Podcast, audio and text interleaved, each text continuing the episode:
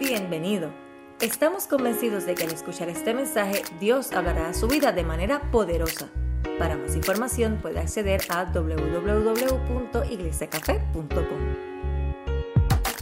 Dios Padre y el amor de Jesucristo le siga acompañando en esta hermosa mañana.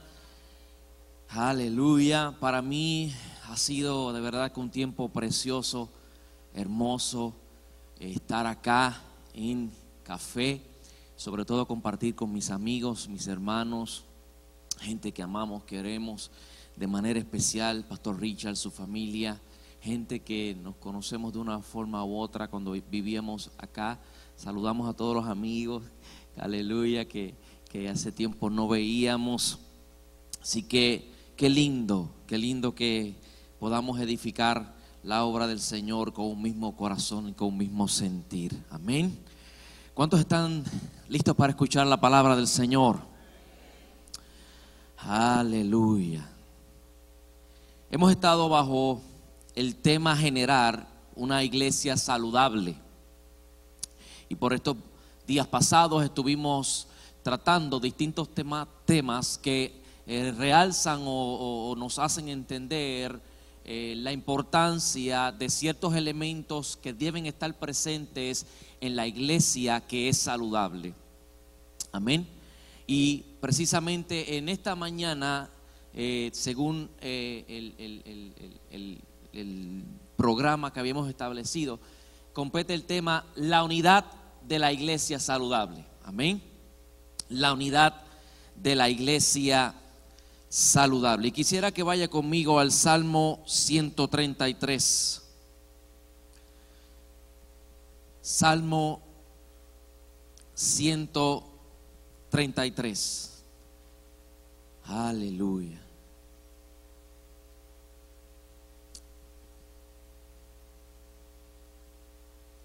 Salmo 133 es uno de los salmos más conocidos y citados por el pueblo cristiano, así que usted no debe tener problemas para encontrarlo. Para beneficios los amigos, voy a estar interactuando con la versión nueva traducción viviente, pero quisiera leerse la primera de la latinoamericana que se asemeja mucho a la versión Reina Valera, donde usualmente encontramos el salmo, lo citamos. ¿Está conmigo ahí? Y el salmo, salmo de David, un cántico gradual no porque le va subiendo el volumen, sino porque es un salmo que se conoce como los salmos de los peregrinos.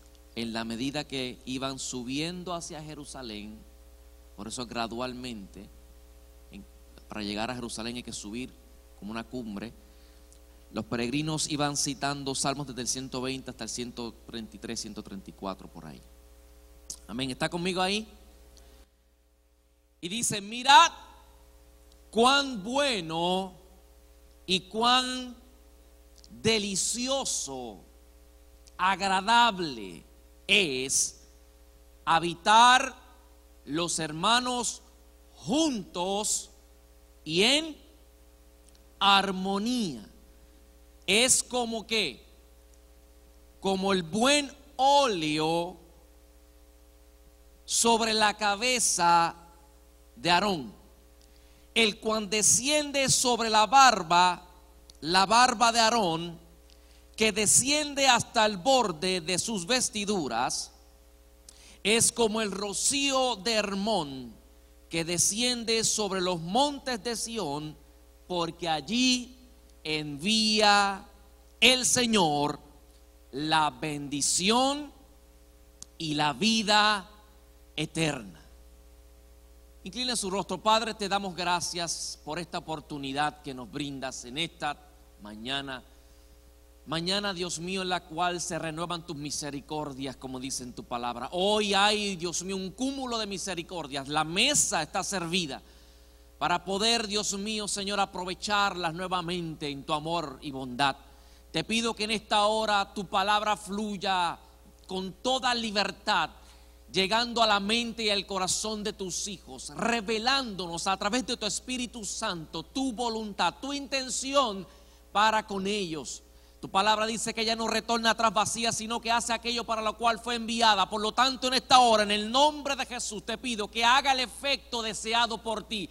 No el que podamos pensar como hombres, sino el que está en tu soberana voluntad de alimentarnos, de nutrirnos espiritualmente, de alumbrarnos el camino, de traernos respuesta, de levantarnos, Señor. Aleluya. Declaro en el nombre de Jesús que cada mente, cada corazón está llevado cautivo a la obediencia de Cristo en esta hora. Y que así como hemos sentido la saturación de tu espíritu a través de la alabanza, la adoración, podamos, Señor, sentir la saturación de tu palabra ministrándonos como espada de doble filo que llega hasta lo profundo del corazón. Por lo tanto, en esta hora, en el nombre de Jesús, como instrumento del reino de los cielos, simplemente me paro aquí para ser tu portavoz. En el nombre de Jesús te pido, esto sea hecho para tu gloria y para tu honra. Amén. Nueva traducción viviente lo dice de esta forma, qué maravilloso y agradable es cuando los hermanos conviven en armonía, pues la armonía es tan preciosa como el aceite de la unción. La palabra óleo es aceite que se derramó sobre la cabeza de Aarón que corrió por su barba hasta llegar al borde de su túnica. La armonía es tan refrescante como el rocío del monte Hermón que cae sobre las montañas de Sión y allí el Señor ha pronunciado, ha declarado su bendición, incluso hmm, la vida eterna. Lo interesante es que en el original hebreo no es la palabra armonía la que está presente, sino la palabra unidad. Diga conmigo, unidad. Si algo debe estar presente en una iglesia saludable, es la unidad. Es impresionante lo que la iglesia apostólica eh, empezó a hacer a principios de siglo cuando los apóstoles, empoderados por el Espíritu Santo, empezaron a predicar la palabra del Señor y toda una clase de, maravillas y señales empezaron a manifestar. Pero lo más impresionante que yo puedo ver en el, libro de los Hechos es la cantidad de gente que vino a los pies de Cristo en los primeros 30 años de la iglesia. Para que tengan una idea, en el primer sermón del apóstol Pedro se convirtieron, aleluya, más de cinco mil personas desde el hecho de haber predicado después del derramamiento del Espíritu Santo. Y yo creo que a cada iglesia le debe importar seguir un modelo como el que tuvo la iglesia primitiva, aleluya, de, de, poder experimentar tal gloria, tal poder para poder hacer la misión empoderado efectivamente. Pero si hay algo vital que podemos descubrir en esta iglesia del primer siglo, es que todo eso que lograron, lo lograron enraizados en un elemento esencial, la unidad.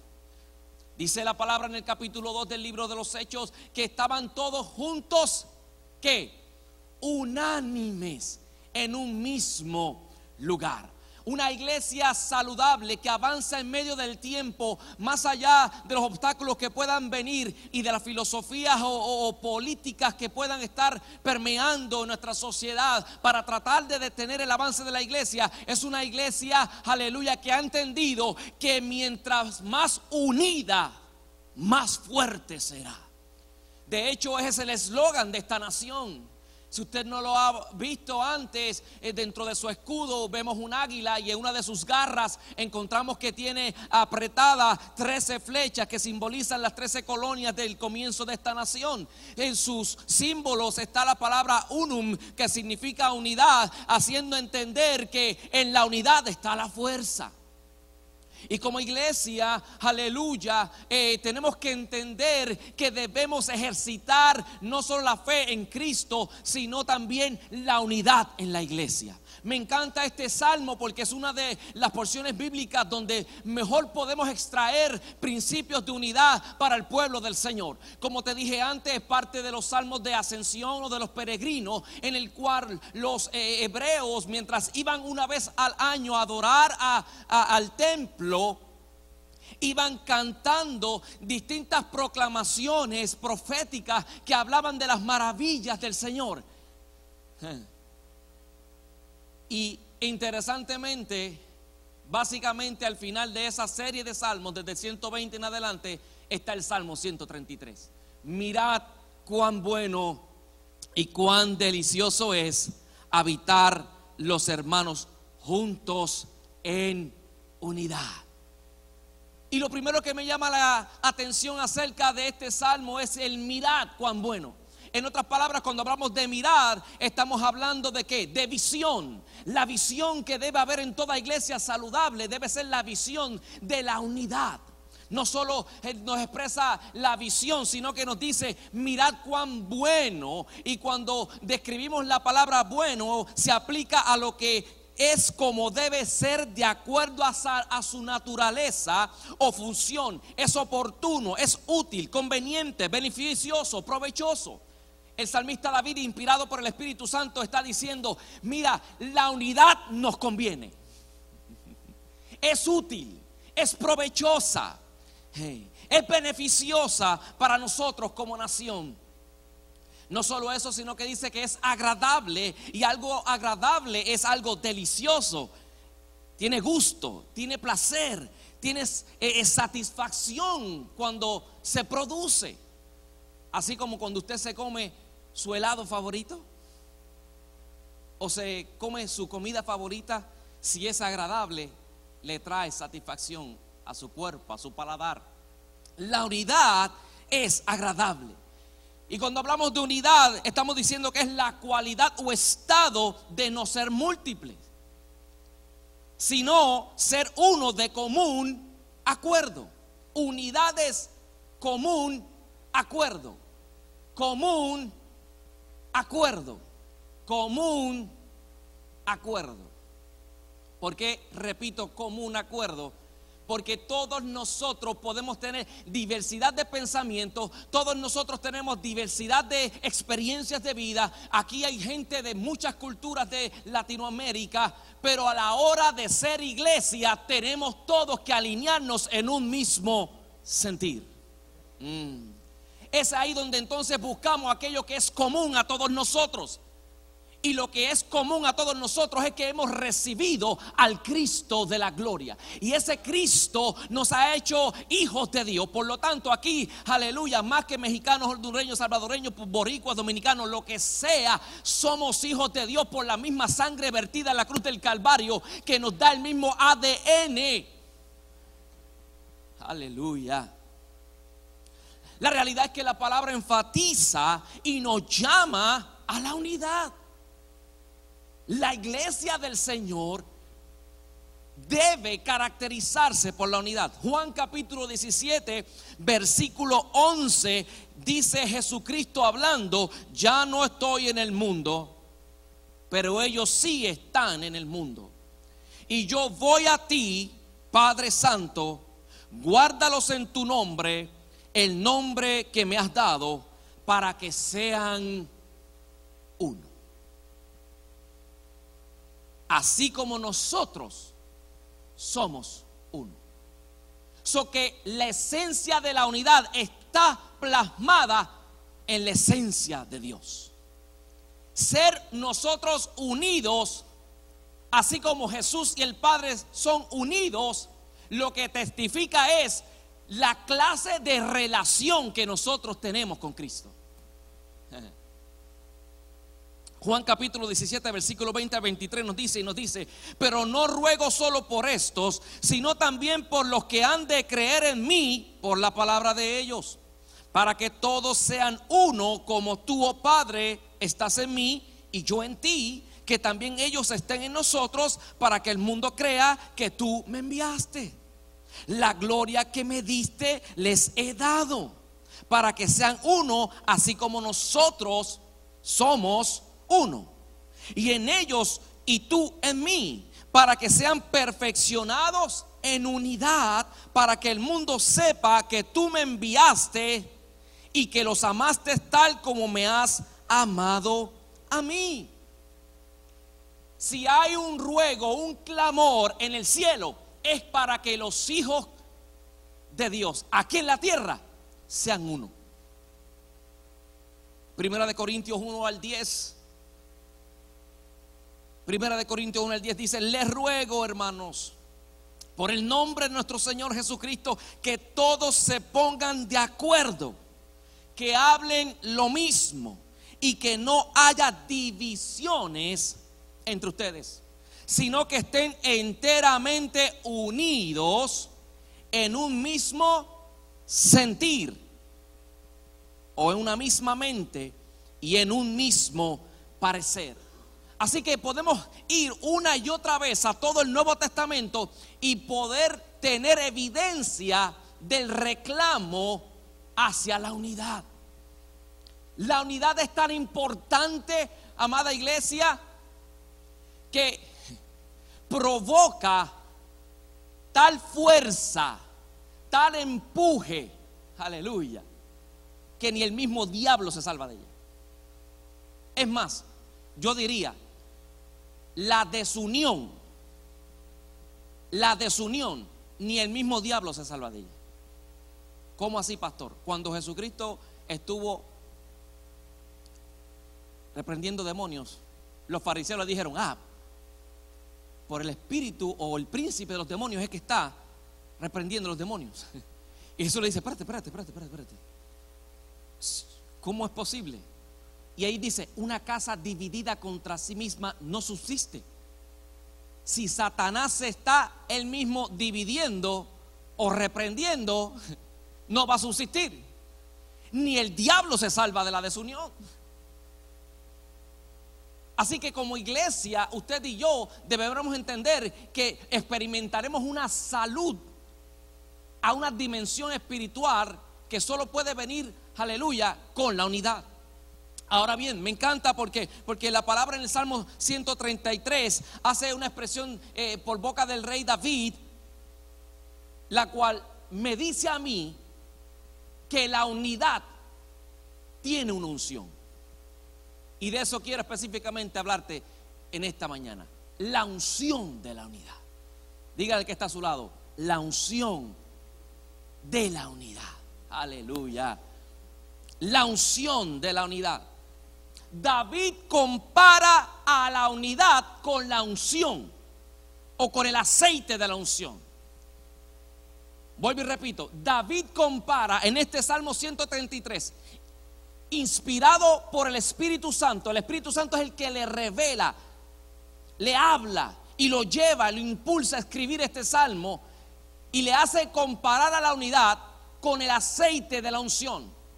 Pastor, ¿y qué era el aceite de la unción? Si usted va conmigo a Éxodo capítulo 30, vamos a descubrir qué era el aceite de la unción.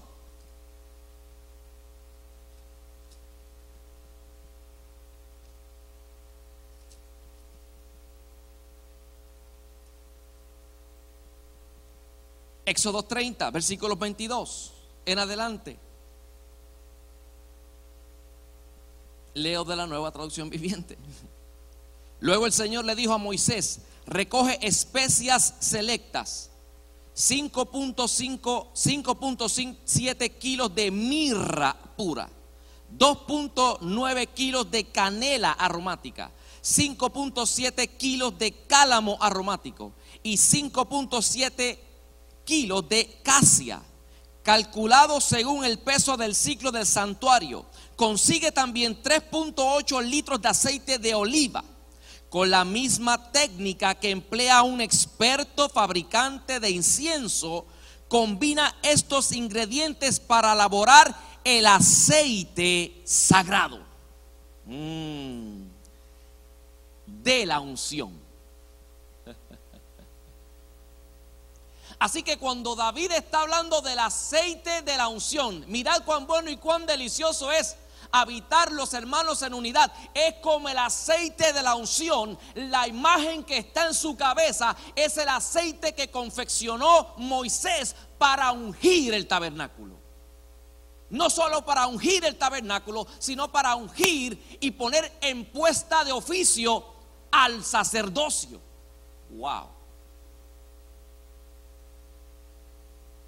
Cuando entendemos este principio, vemos que cada cosa que se ungió en el tabernáculo, cada utensilio, cada sacerdote, fue con el fin de dedicarlos, de consagrarlos, de santificarlos para Dios. Una vez el aceite cayó sobre cada utensilio en el tabernáculo, una vez el aceite cayó sobre la cabeza de Aarón, ante Dios fueron separados, santificados. Y les decía en estos días a, los hermanos de, las plenarias que santidad en el Antiguo Testamento y dentro del contexto bíblico es separación. Ser santo no es otra cosa que vivir una vida separada para Dios. Así que lo que nos está diciendo en primer lugar el, eh, el, rey David a través de esta porción bíblica es que la unidad nos separa, nos hace distinto al mundo. Como iglesia nos santifica y nos pone en la puesta de un oficio sacerdotal para con el mundo. La filosofía usualmente del mundo es, quítate tú para ponerme yo.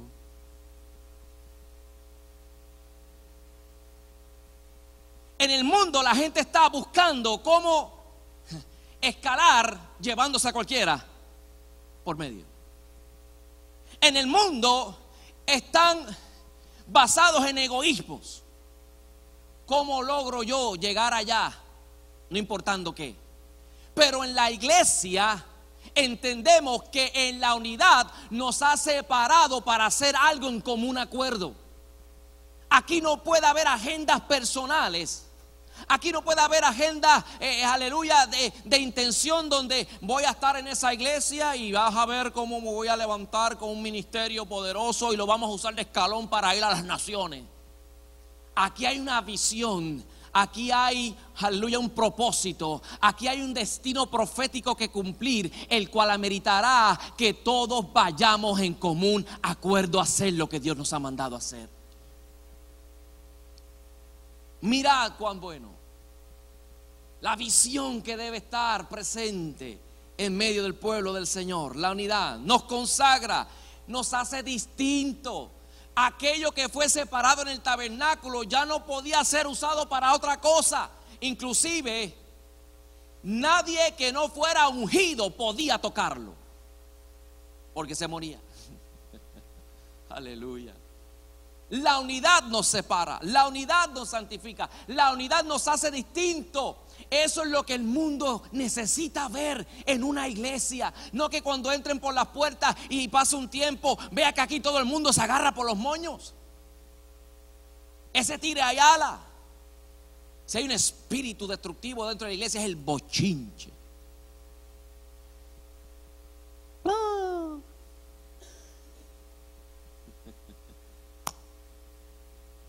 Yo no soy bochinchoso, yo soy crítico.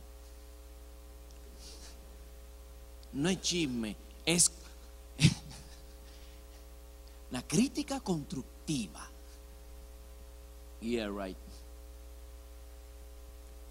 La unción de la unidad nos separa y nos hace distintos. Nuestras actitudes, nuestras expresiones no pueden ser igual a las del mundo. Pero no solo nos separa, sino que la unidad expresaba el otorgamiento de una capacidad y un honor. Cuando un rey era ungido, se le estaba dando la capacidad de ser el líder de esa nación. Por lo tanto, recae una responsabilidad sobre él de guiar al pueblo. La unidad nos da la capacidad de hacer aquello que Dios nos ha llamado a hacer, para que sean uno como tú y yo somos uno la gloria que tú me diste, yo también se las doy. La unidad nos da la capacidad de cargar la gloria de Dios. Y cargar la gloria de Dios no es cualquier cosa. De hecho, la palabra gloria en el Antiguo Testamento es cabot y lo que significa es un peso. Pero no un peso simplemente de masa, sino que cuando alguien tenía gloria en el Antiguo Testamento significaba que su vida representaba un peso ante quien estaba. Ahí llegó fulano. Como iglesia unida, cuando la gente, el mundo nos vea, cuando la gente entre por esa puerta sin Cristo, sin fe, sin esperanza, vean, wow, esta gente tiene algo distinto. Mm. Aleluya. Nos pone en el oficio para la cual Dios nos separó. Es interesante esta figura de que utiliza David al describir la unidad con el aceite de la unción que se derramó sobre la cabeza. No solo eh, podemos ver esta clase de características, sino que cuando llegamos al versículo exacto, donde dice que es que como, como el aceite que fue derramado sobre la cabeza, esa imagen la podemos encontrar en Éxodo, Éxodo capítulo 29, versículos 4 al 7. Éxodo 29, 4 al 7 dice, después hará que Aarón y sus hijos se acerquen a la entrada de la tienda de reunión y los lavarás con agua. Y tomarás las vestiduras y pondrás sobre Aarón la túnica, el manto del efod el efod y el pectoral y lo ceñirás con el cinto tejido del efod. Y pondrás la tiara o la corona de las pondrás la tiara sobre su cabeza, la cual decía santidad a Jehová. Y sobre la tiara o la corona pondrás la diadema santa. Luego tomarás el aceite de la unción y la derramarás sobre su cabeza y lo ungirás. Wow. Aarón y su cabeza representan tanto el sacerdocio como el liderato.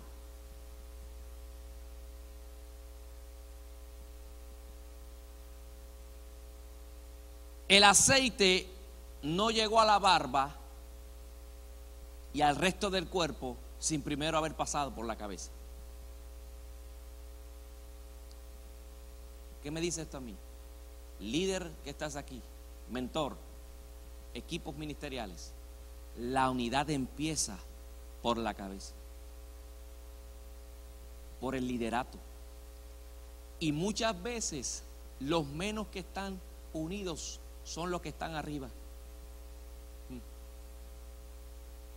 Ninguna empresa, ningún gobierno, ninguna iglesia local podrá avanzar a la dimensión que Dios quiere llevarlo si sus cabezas no están unidas.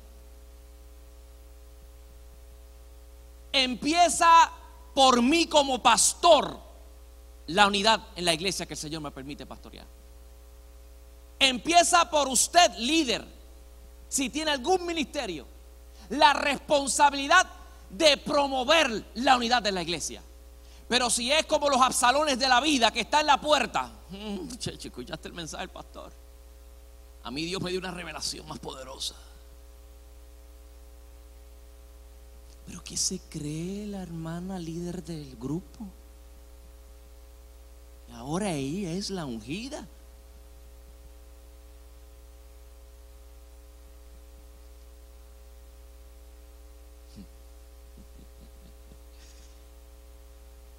Ten cuenta con los espíritus del salón.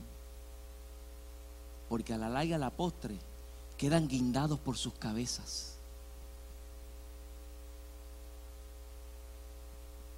La unidad empieza por aquellos que tienen la responsabilidad de administrar el cuerpo de Cristo en esta tierra. Somos nosotros los primeros que tenemos que tener en cuenta que debemos trabajar de tal forma en la iglesia que la gente pueda sentir el calor, el compañerismo, para que cuando hagamos el trabajo en equipo veamos resultados que son producto de una gente que ha entendido que si todos remamos para el mismo lugar, vamos a llegar a puerto seguro. Aleluya. No solo eso, para que el aceite corriera por la barba hasta llegar al borde de sus vestiduras, era porque tuvo que haber sido empapado de aceite. ¿Sabe? La figura que está viendo proféticamente David, que fue lo que ocurrió en Éxodo capítulo 29, es que a Aarón no cogieron y le echaron unas gotitas de aceite. Te vamos a ungir. O lo cogieron así con él. En nombre del Padre del Hijo del Espíritu Santo. No.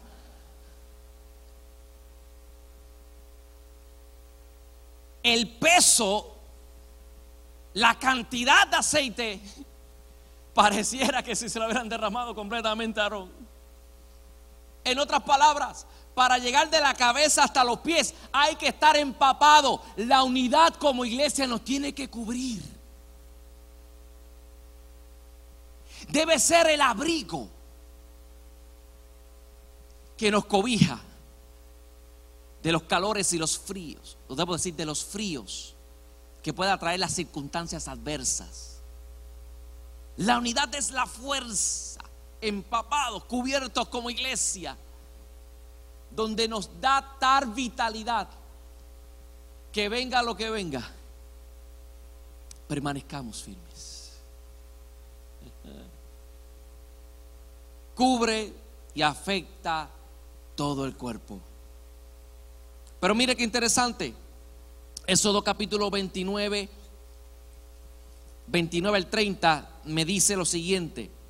No solo nos cubre, sino que hay una responsabilidad de nosotros. Mire esto.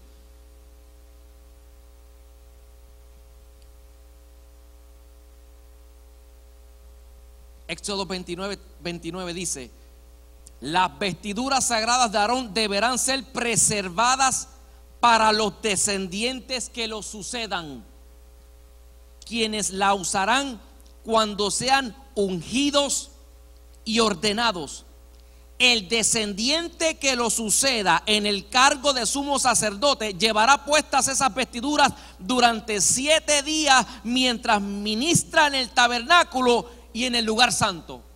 Las vestiduras que usó Aarón cuando llegara su sucesor hmm, ya estaban ungidas. Como iglesia, como líderes, como ministerio, usted y yo tenemos la responsabilidad de dejar un legado de unidad.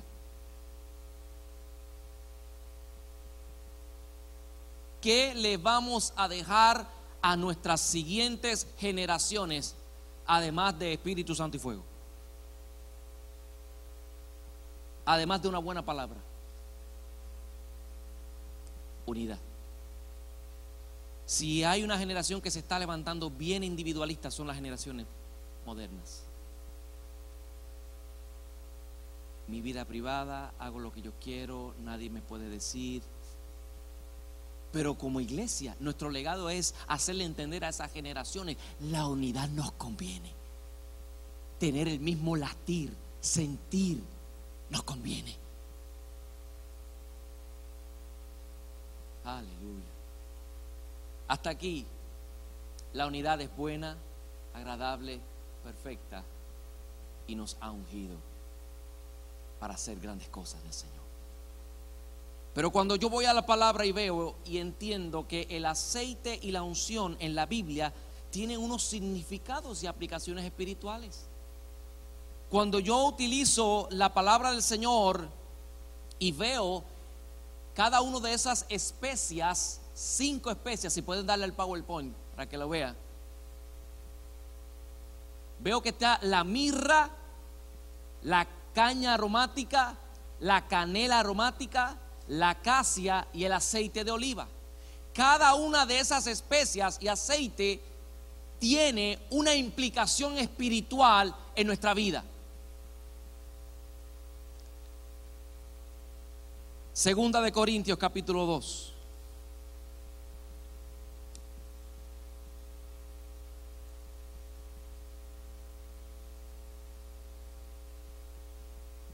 Segunda de Corintios capítulo 2, 14 al 16 dice,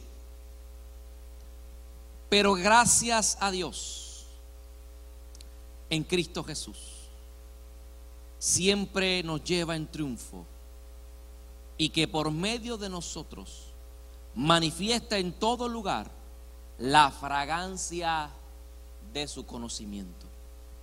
Porque fragante aroma de Cristo somos para Dios entre los que se salvan y entre los que se pierden, para unos olor de muerte y para otros olor de vida para vida.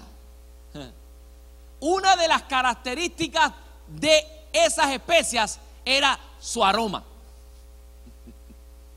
Y la Biblia me dice a mí que yo como creyente debo dar a oler al mundo. ¿A quién?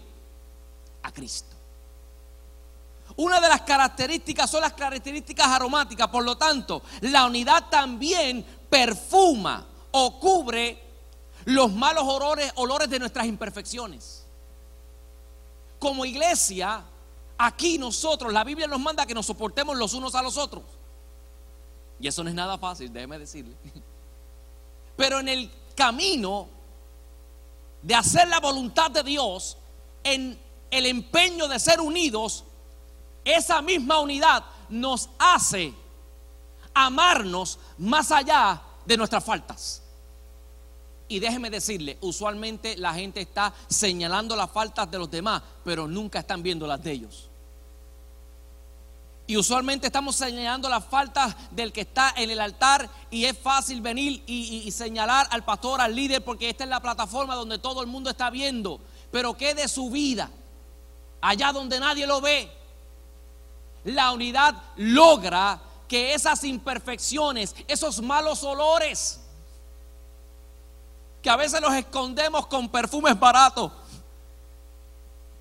con la unidad, con Cristo en nuestra vida, se disipan.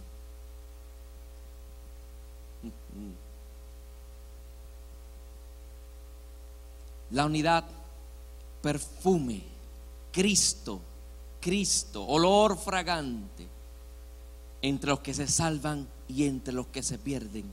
Unos para el olor de muerte, otros para el olor de vida. Una iglesia saludable que está unida, lo que da a oler es vida.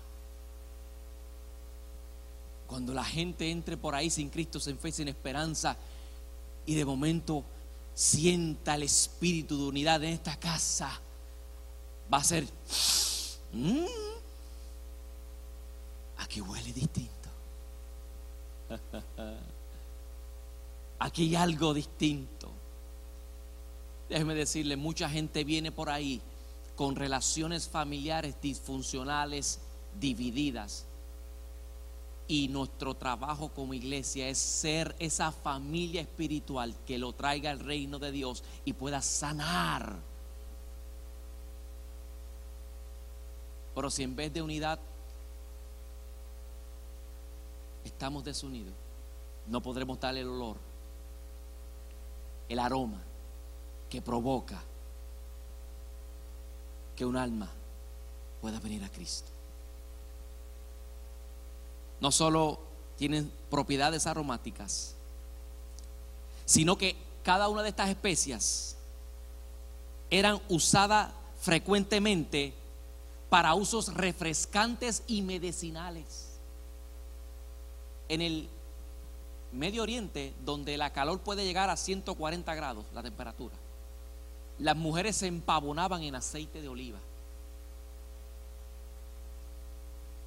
Los hombres se pasaban aceite de oliva porque son, es, tiene una propiedad refrescante en medio de tanta calor. Aleluya. No solo eso, sino que parte de estas especies también era utilizada para, eh, tenían propiedades de medicamento y producían sanidades, podían eh, curar llagas. Apocalipsis capítulo 3, mire lo que dice, 14 al 16, y escribe el ángel de la iglesia en la Odisea el amén, el testigo fiel y el verdadero, el principio de la creación de Dios dice esto, yo conozco tus obras que ni eres frío ni caliente, ojalá fueras frío o caliente, así puesto que eres tibio y no frío ni caliente, te vomitaré de mi boca. Te voy a decir algo. La iglesia de la Odisea había entendido claramente el mensaje que se le estaba diciendo cuando le dijo tú no eres ni frío ni caliente, ellos entendieron lo que la palabra profética había venido a decirle. Esta ciudad estaba situada en un lugar, aleluya, que a unos 12 kilómetros existía una fuente de aguas termales que eran medicinales. La gente viajaba de distintas partes, aleluya, de la región a ir a esas aguas termales porque producían efectos curativos. Pero asimismo también cerca de esa otra fuente había un lugar que casi llegando a la ciudad de la Odisea había aguas manantiales refrescantes para que todo aquel que llegara pudiera saciar su sed. Lo que le está diciendo el Espíritu de, Dios a la iglesia de la Odisea es lo siguiente, tú no eres ni frío ni caliente, en otras palabras, tú ni produces refrigerio espiritual ni produces medicina espiritual. Y eso cambia a los muñequitos. ¿Por qué? Porque lo que nos está llamando la palabra de Dios y nos está diciendo a través de la unidad es que la unidad produce refrigerio en el alma herida, cansada, sedienta. Pero también produce medicina a una vida, a un alma enferma. El pastor lo decía antier y, yo no me canso de decirlo muchas veces. Mucha gente se ha quedado en esta casa no por lo bien que predica el pastor, no por el grupo de alabanza, se ha quedado porque gente le ha demostrado amor y unidad. Lo han abrazado, lo han apapuchado, le han dado cariño, lo han tratado bien y eso los ha levantado. Y una vez usted tiene una mente más sana, entonces puede recibir y percibir la palabra del Señor y ser redirigido. Muchas veces gente no podrá, aleluya, recibir la palabra correcta que pueda redirigirlo hasta que esas emociones estén sanas, porque mientras esté en esa preocupación, estará en una divagar de pensamiento. Eh, y todos los días depresivo, pero una vez se encuentra una relación de una iglesia unida que lo pueda levantar, que lo pueda sostener, que lo pueda llevar de la mano y decirle, sabes que yo estuve ahí en ese mismo hoyo, por lo tanto confía que en un momento dado las manos del Señor te levantará del hoyo cenagoso, te pondrá tus pies sobre peña y volarás sobre las alturas. Una iglesia unida tiene esa capacidad, aleluya, de ser refrescante, de ser medicinal, porque realmente vivimos en medio de un mundo que está enfermo, que está agonizante, pero una iglesia unida es la iglesia que tiene la medicina que cura y se llama Cristo Jesús. Si usted es capaz de dar esa medicina, entonces viva tal unidad que cuando se manifieste en usted y en esta casa, la gente simplemente, en vez de que usted le dé la medicina, ellos la tomen.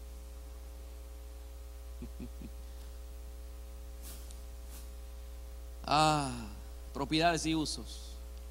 ¿Usted sabe, también para qué se usaban estas eh, eh, especies? Para preservar y purificar. Preservar y purificar. Estas especies se utilizaban, los egipcios las usaban mucho para envolver los cuerpos momificados.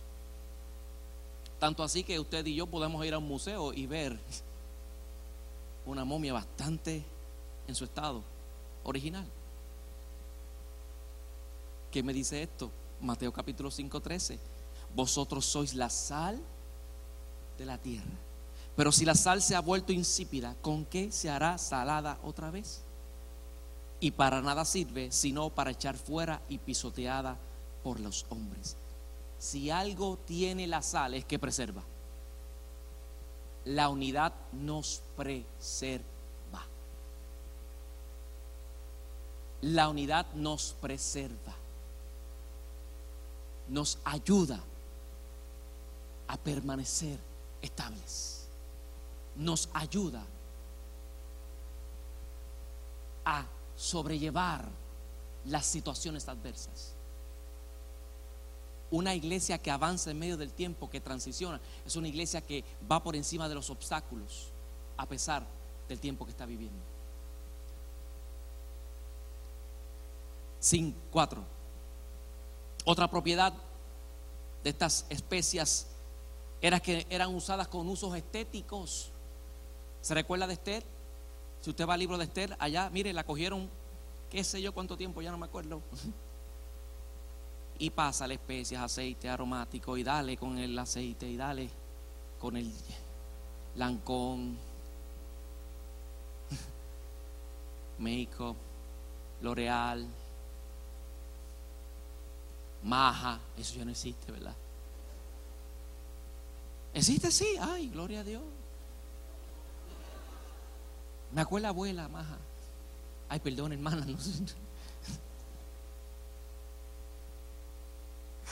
Usos estéticos. En otras palabras, nos habla de imagen. La unidad nos representa. Y si nos representa, nos hace confiables.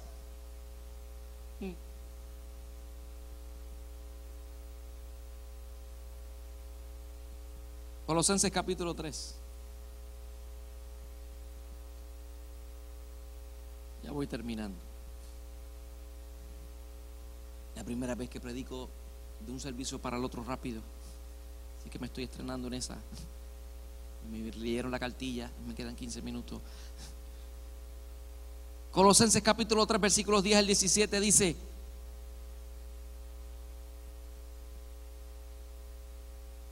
vístanse con la nueva naturaleza y se renovarán a medida que aprendan a conocer a su Creador y se parecerán más a Él. En esta vida nueva, no importa si uno es judío o gentil,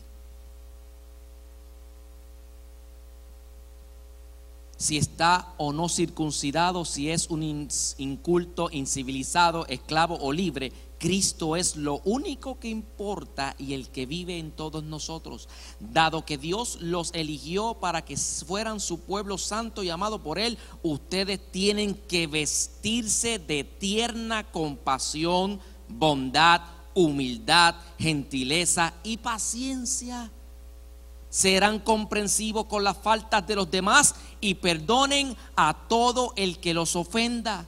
Recuerden que el Señor los perdonó a ustedes, así que ustedes deben perdonarse unos a otros. Sobre todo, vístanse de amor, lo cual nos une a todos en perfecta armonía y que la paz que viene de Cristo gobierne en sus corazones, pues como miembros de un mismo cuerpo, ustedes son llamados a vivir en paz y sean siempre agradecidos. Que el mensaje de Cristo con toda su riqueza llene su vida. Enséñense y aconsejense unos a otros con toda la sabiduría que Él da. Canten salmos e himnos y canciones espirituales a Dios con un corazón agradecido y todo lo que hagan o digan, háganlo como representantes del Señor Jesús y den gracias a Dios el Padre por medio de Él. La estética de una iglesia es unidad y es la que lo representa. Y en el Colosenses capítulo 3 nos habla toda una gama de características que deben estar en la iglesia unida. Amor, comprensión, gentileza, paz. Oh. El, el, apóstol Pablo lo que está diciendo es, vístanse con esa ropa. Engalánense. La unidad es el mejor vestido que puede tener la iglesia. Yo conozco muchas iglesias que usted entra y la gente brinca, salta, vuela, el espíritu, hablan lengua, profetizan. Y cuando se acaba el culto, se comen por los rabos.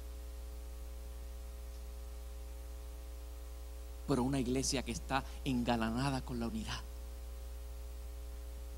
Punta en blanco, como decían las abuelas. Es una iglesia que manifiesta, representa a Cristo. Porque la oración de Cristo fue, Padre, que sean uno como tú y yo somos uno. ¿Quieres que la gente vea al Padre, al Hijo? Que lo vean en ti como iglesia. Yo me convierto cuando Dios me diga, cuando Dios me hable, que baje del cielo. Ya está aquí. Se manifiesta a través de sus hijos. Se nos dio el ministerio de la reconciliación, dice el apóstol Pablo. Está en tus manos como iglesia unida. Representar dignamente al reino. pero no solo con usos estéticos, sino que tiene y son alimentos y condimentos. En otras palabras, la unidad nos sustenta. La unidad nos sustenta. Efesios capítulo 4.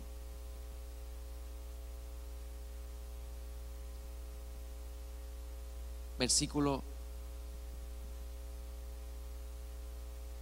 14 dice, entonces ya no seremos inmaduros como los niños, hablando de la capacitación de los santos a través de los dones proféticos, apostólicos, evangelísticos, maestros y pastores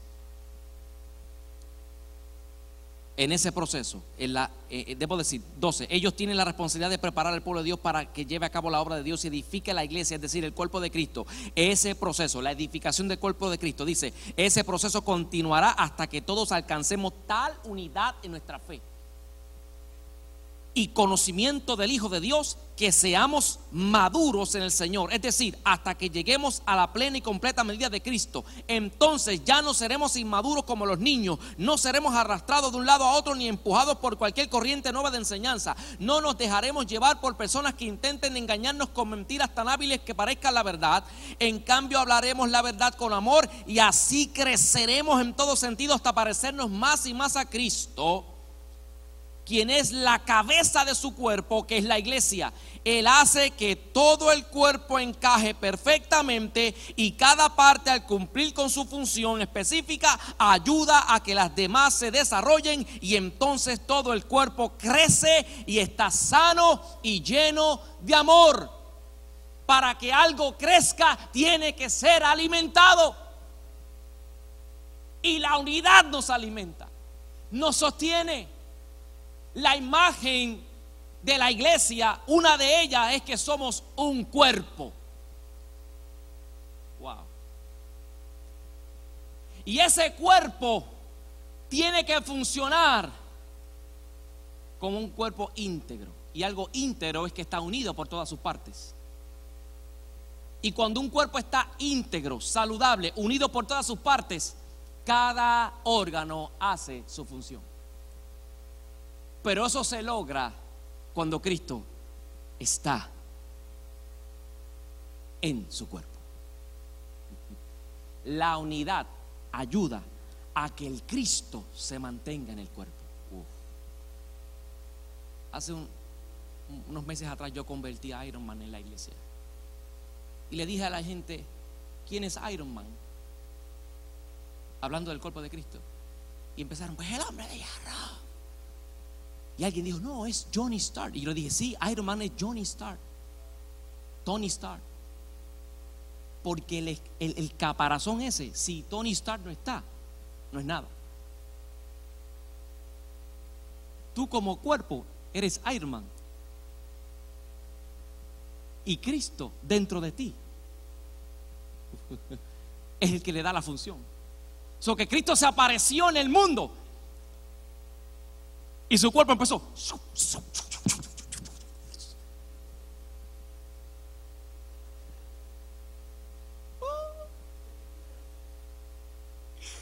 Y por cuanto Cristo está en ti, unido, cuando venga el diablo sale un cohete de aquí para, el nombre de Jesús. La mano derecha.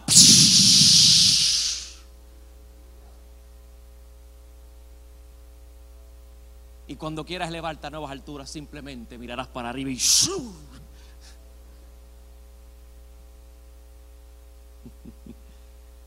David termina este precioso salmo comparando a la unidad con el rocío de Hermón. El rocío de Hermón es refrigerio. El rocío de Hermón vivifica, refresca, fecunda. La unidad nos refresca, nos vivifica, nos fecunda. Y cuando algo se fecunda, produce frutos. La unidad produce bendición y vida eterna. Póngase de pie.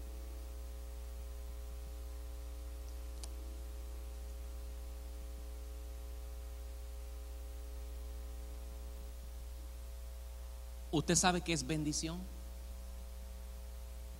El salmo termina diciendo, porque allí envía quién?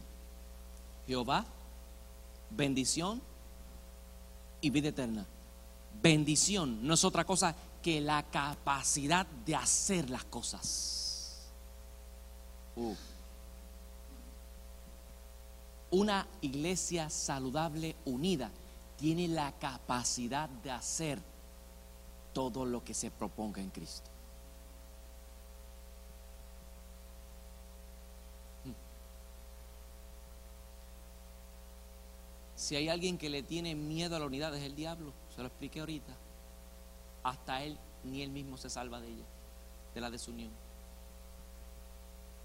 Aleluya. Una iglesia saludable. Y cuando decimos una iglesia, no estamos hablando de este edificio estamos hablando de cada uno de ustedes que conforman la asamblea, el grupo de personas llamados a afuera. En su origen, eclesia es eso, un grupo de personas llamados a afuera, a reunirse en la Grecia, en el teatro, para discutir asuntos de gobierno de la ciudad. Para dirigir los destinos de una ciudad. Cristo nos llama como asamblea, nos rescató afuera del pecado, de la destrucción, de la muerte. Y nos puso a manejar los asuntos del reino. ¿Cuál es el encabezado de la oración de Jesús? Padre nuestro estás en los cielos, santificado sea tu nombre, venga tu reino. Y hágase tu voluntad, como se hace en los cielos, se haga aquí, en la tierra. Una iglesia unida hace avanzar el reino. Porque las puertas del infierno no podrán prevalecer contra la iglesia. Y la imagen no es defensiva, no es que usted está aguantando que el infierno no entre, es que va con todo el empuje arrollador. Y las puertas del infierno no resisten cuando entras a tu comunidad, cuando entras a la escuela, cuando entras a la universidad, cuando entras en tu trabajo, cuando entras en esa situación familiar. Ungido con la unidad, manifiestas poder. Cierra sus ojos. Padre, te doy gracias por esta bendición de poder predicar tu palabra a este pueblo, Dios. Así como ha sido de bendición para ti, te exhortamos a que puedas bendecir la vida de otro. Recuerda, existimos para ser discípulos y hacemos discípulos para hacer la diferencia. Si deseas saber más acerca de Iglesia Café o dar alguna donación, puedes hacerlo a través de nuestra página de internet a www.iglesiacafé.com.